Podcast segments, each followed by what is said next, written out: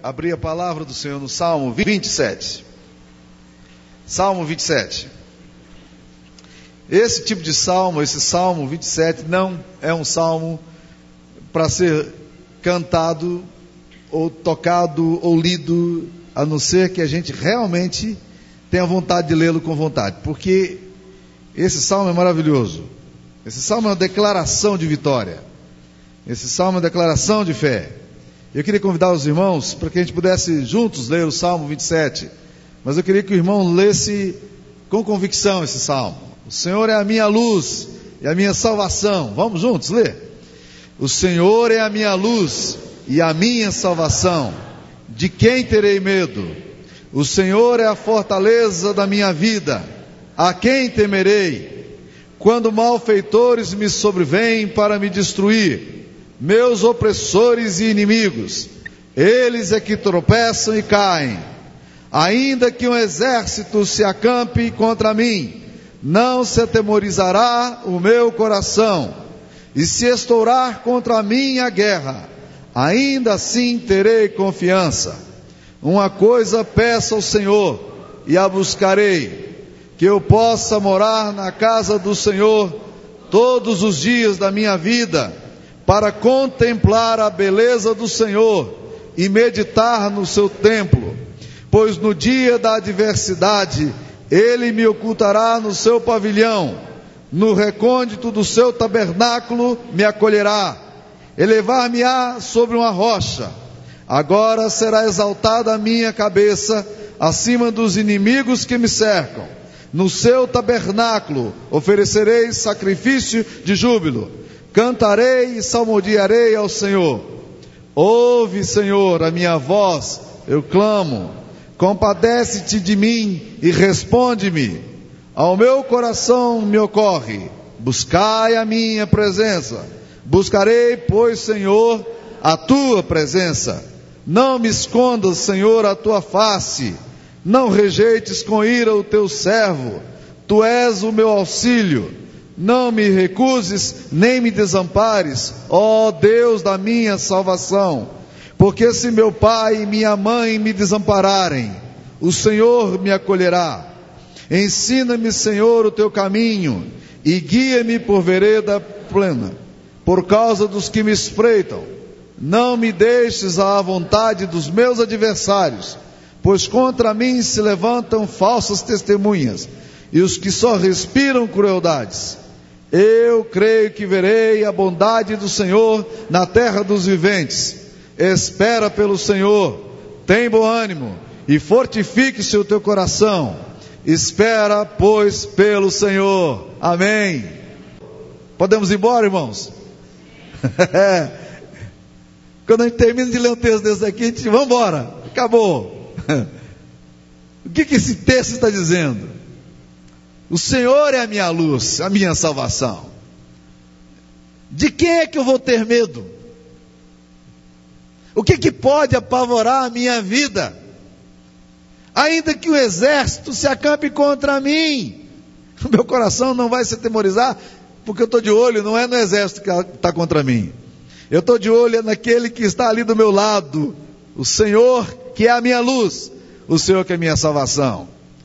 E o Salmo 27, versículo 13, vai terminar com essa belíssima declaração de fé, que é uma coisa que eu acho que todos nós devemos fazer de vez em quando, colocar lá no espelho do nosso banheiro, nos dias maus, no momento de quem tiver com muito medo, escrever esse negócio, colocar no bolso, andar no meio da rua, em cada sinal, sinal que parar, Provavelmente as pessoas vão buzinar atrás que você não vai ver o sinal que vai estar à frente, porque você vai estar dizendo: Eu creio que verei a bondade do Senhor na terra dos viventes. E a pessoa que estiver do lado seu, olhando ali de carro, vai dizer: Já vi maluco de tudo.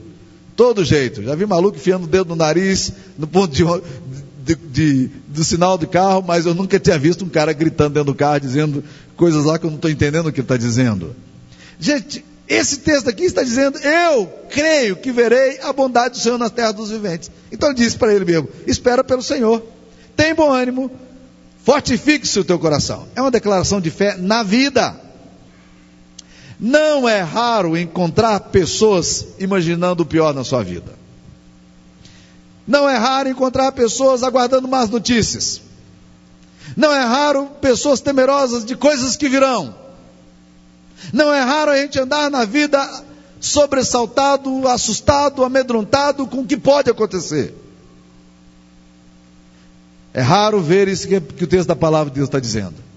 Eu creio que eu verei a bondade do Senhor na terra dos viventes. Eu não vou ver depois que eu morrer, não. Eu vou ver a bondade do Senhor aqui enquanto estiver vivo. A sua bondade vai se revelar na minha história. Eu vou ver isso. Eu verei o Senhor na minha frente e eu estou esperando o Senhor na minha frente e estou absolutamente convencido de que o que me espera não é sobressalto. Porque ainda que o exército se acampar contra mim, ainda que malfeitores se levantarem contra mim, o Senhor é a minha luz e a minha salvação, eu não preciso ter medo de nada. Declaração de fé. Declaração de fé na vida. Declaração de fé no Deus da vida. Durante muito tempo eu vivi, particularmente, com muito medo do que poderia me sobrevir. Era interessante, era um sentimento estranho. Absolutamente estranho. Eu sei, eu olho para a minha história e acho que Deus é muito gracioso comigo. Eu cresci num ambiente muito pobre, nunca passei fome, graças a Deus, minha família sempre, sempre teve que comer, mas sempre foi muito limitado a minha vida. Tudo que, que nós fazíamos, eu me lembro de épocas assim absolutamente estranhas para a juventude hoje. De falar, por exemplo, que havia época na minha vida que nós não tínhamos dinheiro para comprar arroz. Arroz era caro. Era um item que pesava no orçamento familiar. E a minha mãe, muito habilidosa cozinheira, fazia canjiquinha com costela de porco, porque porco tinha vontade na fazenda. Já imaginaram? Arroz é caro. Eu me lembro de que nós tínhamos uma toalha de banho para três meninos. Éramos três irmãos e mais duas irmãs. Nós compartilhávamos a minha toalha de banho para os três. E não era toalha de banho, não. Era saco de linho, que era ali tratado e a gente enxugava os três. Havia coisas absolutamente fantásticas na minha vida. E sempre quando eu olho para a minha vida, eu costumo dizer que eu tenho muito mais coisas do que jamais sonhei ter na minha vida. Sonhar. Porque sequer sonhava. Eu nasci num ambiente onde a concretude da experiência humana era muito forte. Eu costumo dizer que eu nasci num ambiente que não tinha espaço para transtorno obsessivo compulsivo nem para bipolaridade. Não dava. Eu nasci num ambiente simples demais, concreto demais. Então, quando eu olho a minha história, eu olhava a minha história e dizia: Deus tem sido bom para mim. Deus me deu uma mulher bonita. Deus me deu uma família bonita. Deus me deu uma comunidade que tem me amado. Por onde eu tenho passado, eu não posso, eu não posso dizer que nunca tive problema com nenhum presbítero, porque eu já tive com um aqui está fora da igreja hoje, foi o único proibido que me deu trabalho. Nunca encontrei oposição na minha vida, no meu pastorado, sempre encontrei gente me amando, cuidando de mim, oposições individuais, separadas, e a Bíblia até fala de vós com todo vos elogio, não, mas nada sério. Sempre saí amado das igrejas por onde passei, mas havia no meu sentimento, na minha história, apesar de olhar no retrovisor e ver tanta coisa boa acontecendo na minha vida, havia um sentimento seguinte: isso não vai continuar assim. Algo vai acontecer de ruim. E eu abrigava isso no meu coração. Uma má notícia, uma calamidade, uma doença. E eu vivia com medo do futuro, do, do que poderia acontecer, do que poderia vir. Não era exatamente o sentimento que o salmista está tendo aqui. Porque o salmista Davi, que experimentou um monte de coisa na vida. Ele está dizendo o contrário. Ele diz que não contempla na vida dele, no que virá, na história adiante dele, o mal. Ele diz: Eu creio que verei a bondade do Senhor na terra dos viventes. Ele não está dizendo quando eu morrer vai ser maravilhoso o céu. Ele está dizendo: Não, Aqui nesses dias, eu vou presenciar, meus olhos vão experimentar, minha vida vai celebrar a bondade do Senhor. O que é que você espera da frente da sua história? Seja honesto com você. Antecipação do mal ou do bem? Quando você olha em perspectiva a sua história, não em retrospectiva, mas em perspectiva, o que é que você aguarda? Você crê que você verá o que na história sua que está para acontecer? No amanhã? No ano 2011? No ano 2020? Vocês pararam para pensar nesse negócio? Agora, quando virou o ano 2010, eu fiz uma declaração de vida para o ano 2020. Guardadinho lá, guardei, arquivei. Nem sei se vou viver até o 2020. Mas uma coisa eu tenho certeza: não me interessa quanto tempo eu vou viver. O meu sentimento é exatamente de que eu verei a bondade do Senhor na terra dos viventes. Isso para mim é uma vitória particular. Isso para mim é uma vitória particular. Você crê que verá a bondade do Senhor na história sua que está para acontecer? Existem duas formas de responder essa pergunta. Você responde com suspeitas de Deus e do caráter de Deus, ou você responde com confiança no caráter e na provisão de Deus, na sua providência. E esses dois modos de responder fazem toda a diferença na forma como você antecipa a sua vida. A vida é feita de surpresas, ela é cheia de surpresas. Coisas inesperadas e surpreendentes nos acontecem. Eventualmente a gente até brinca dizendo que não dá para fazer muitos planos. Mas quando o nosso pressuposto está firmado na bondade do Senhor, e na soberania de Deus, a expectativa da nossa história é maravilhosa, é libertadora. Uma percepção equivocada do caráter de Deus, porém, e do que virá, pode comprometer toda a expectativa de vida nossa. Quem foi que escreveu esse salmo aí? O título já diz: Salmo de Davi. Se você disser, bem, Davi nunca teve experiência ruim, por isso que ele esperava coisa boa. não, não é bem assim não. Davi experimentou graves e surpreendentes realidades na sua vida. Algumas porque provocaram, algumas contingências da vida, algumas por causa do pecado dele mesmo, mas ele experimentou muita coisa. Ele já havia perdido amigos íntimos como Jonatas pelo qual ele chorou tremendamente. Perdeu um filho na flor da juventude que conspirou contra ele, contra o seu reinado, e foi executado numa batalha contra o seu próprio exército. Perdeu um filho que já nasceu morto por causa do pecado dele. Ele sentiu tudo isso. Ele mesmo fora escândalo político num pivô, num adultério horrível, complexo, no qual ele envolveu pessoas, fez cumplicidade e pactos absolutamente demoníacos, enviou um dos seus bravos guerreiros, Urias, o Eteu, para a frente da batalha, porque sabia que ele morreria naquele lugar, conspirou contra ele, foi desmascarado por Deus, experimentou a loucura de um opositor que tinha o poder de executar e acabar com a vida dele, durante anos, passou no meio do deserto, fugido, se escondendo nas cavernas. Um rei maluco e psicopata que vinha atrás dele, absolutamente paranoico, que tinha sentimento persecutório em todas as coisas, estava atrás dele querendo matá-lo. Esse Davi, que viveu na clandestinidade como guerrilheiro, perseguido por um rei louco, ele pega o texto aqui na presença de Deus e diz: O Senhor é minha luz, é minha salvação. Eu vou ter medo de quem? O Senhor é a fortaleza da minha vida. A quem que eu vou temer? Ainda que o exército se acampe contra mim. Não se temorizará o meu coração. Essa é questão da minha alma. E se estourar contra a minha guerra, eu vou ter confiança. Sabe por quê?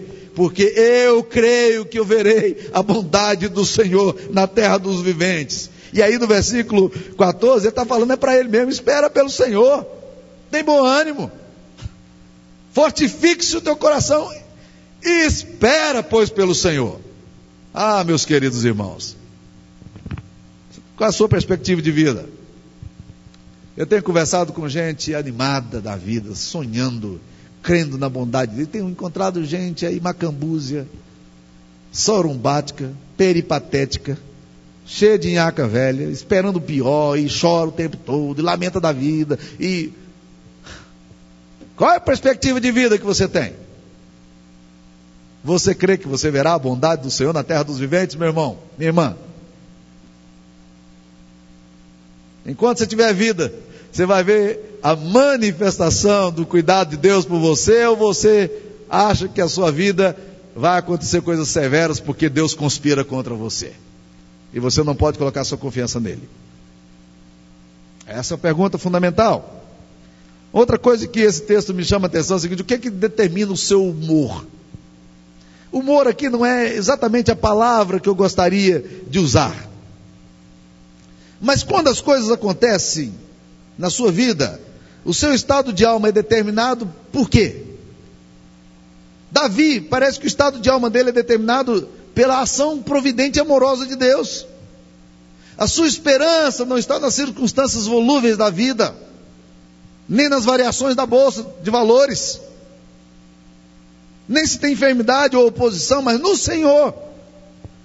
O que nos, nos acontece quando nós estamos esperando pelo Senhor? O texto aqui diz que Deus nos dá bom ânimo. O texto aqui diz que Deus vai fortificar o nosso coração. E é interessante que nenhum lugar nesse texto aqui ele sugere que as provações, que o exército, que as guerras não vão deixar de estourar contra a gente. Não. As áreas de instabilidade da nossa vida sempre vão existir, meus queridos. Por isso nós precisamos nos fortalecer internamente, já que não, não podemos ter controle sobre as coisas externas. Como fortalecer o nosso coração? É lembrar que o propósito de Deus é inconfundível, que Deus é bom. O propósito de Deus não muda por causa das tempestades que nos acontecem. Os céus não se surpreendem com os fatos da história. Deus não é pego de surpresa com as notícias que nos aterrorizam. Ele é Deus. Por isso ele sabe o fim desde o começo. E o profeta Jeremias faz uma declaração maravilhosa. Quando ele diz: Eu é que sei, Deus dizendo ao povo: Eu é que sei que pensamentos tenho a vosso respeito. Pensamentos de bem. Deus dizendo: Pensamentos de bem e não de mal, para vos dar o fim que desejais. Propósitos de Deus, bondade de Deus. José estava na prisão, a coisa não era boa, não. Moisés foi parar no deserto, também não era boa. Daniel foi na prisão, também não era boa. Todas essas situações são pavorosas. Mas quem é que poderia imaginar o propósito de Deus para cada um desses seus servos? A Bíblia nos mostra que aqueles longos dias e meses e anos foram usados por Deus para prepará-los para algum algo muito superior que Deus tinha na mente para a vida deles. A prisão de José foi o método que Deus usou para transformá-lo em ministro de finanças do Egito o império mais poderoso da época. O deserto foi o treinamento adequado de Deus para Moisés para liderar o seu povo, uma nação inteira. A prisão de Daniel foi o caminho que Deus usou para transformá-lo em um dos conselheiros do rei. Deus estava sempre operando, por isso que o Salmo 27, 1, 3 fala: O Senhor é a minha luz, é a minha salvação. De quem que eu vou ter medo? Pensem, por exemplo, na obra de Cristo na cruz que é o centro das escrituras sagradas, o ponto de convergência, o zênite de toda a história humana. Pense nisso. A cruz parece ser um lugar terrível. O que, que nós podemos vislumbrar na cruz? Derrota? Talvez. Inocência sacrificada? Pode ser. Bondade assassinada? Faz todo sentido. Fim de todo bem? Ou, bem coerente esse pensamento. De decretação de falência da humanidade que pegou o seu melhor dos filhos e colocou numa cruz? Tudo faz sentido. Mas para Deus não. Deus estava transformando a morte do seu filho no instrumento de redenção da humanidade. Deus continua no templo governando a história. A cruz não foi um ponto de surpresa para a história da redenção, mas foi a consecução da redenção. O ápice do propósito de Deus. Jesus não estava nas mãos dos homens, dos circunstantes, dos transeuntes, dos poderosos. Jesus estava na mão do Deus da história. Ele sabe disso. A minha vida não está nas mãos de um Deus inconsequente também, não, meus irmãos. Eu não estou na mão de um Deus caprichoso e mau, de um Deus fraco e impotente, mas eu estou nas mãos de um Deus que é o Deus pessoal, o Deus de Yahvé, o Deus de Israel, o Deus de nosso Senhor Jesus Cristo, o Deus de Abraão, Isaac e Jacó. Então, quando eu olho para esse texto aqui, eu estou aqui cheio de esperança. Eu espero ver eh, casamentos nessa igreja, gente bonita crescendo, meninos bonitos crescendo, cheios do Espírito Santo, cheios de saúde. Eu espero ver os meus filhos amando a Deus, amando a vida, gostando de celebrar. Eu quero ver minha casa com festa. Eu estou esperando a bondade do Senhor. E eu sei que verei a bondade do Senhor na terra dos viventes. Muitas pessoas falam, é, quando eu morrer, isso tudo vai acabar, o sofrimento. o texto aqui está dizendo o contrário. Eu vou ver a bondade do Senhor aqui, na minha história. Isso é uma declaração de fé. Nós podemos confiar no futuro desse Deus que nós temos. Nós não estamos na mão do acaso, nem das circunstâncias, nem de alguém que acha que pode dominar sobre a nossa vida. Deus habita numa esfera diferente, ocupa outra dimensão. O que controla você, meu querido irmão, que está nas mãos de Deus, é o próprio Deus. A águia não se incomoda com o tráfego. A baleia não se inquieta com o furacão. Os peixes do mar não ficaram abalados com o terremoto que aconteceu ali e que podia ter repercussões nas, nas praias de 50 países nessa semana. Este conhecimento nos dá confiança enquanto nós enfrentamos o futuro incerto.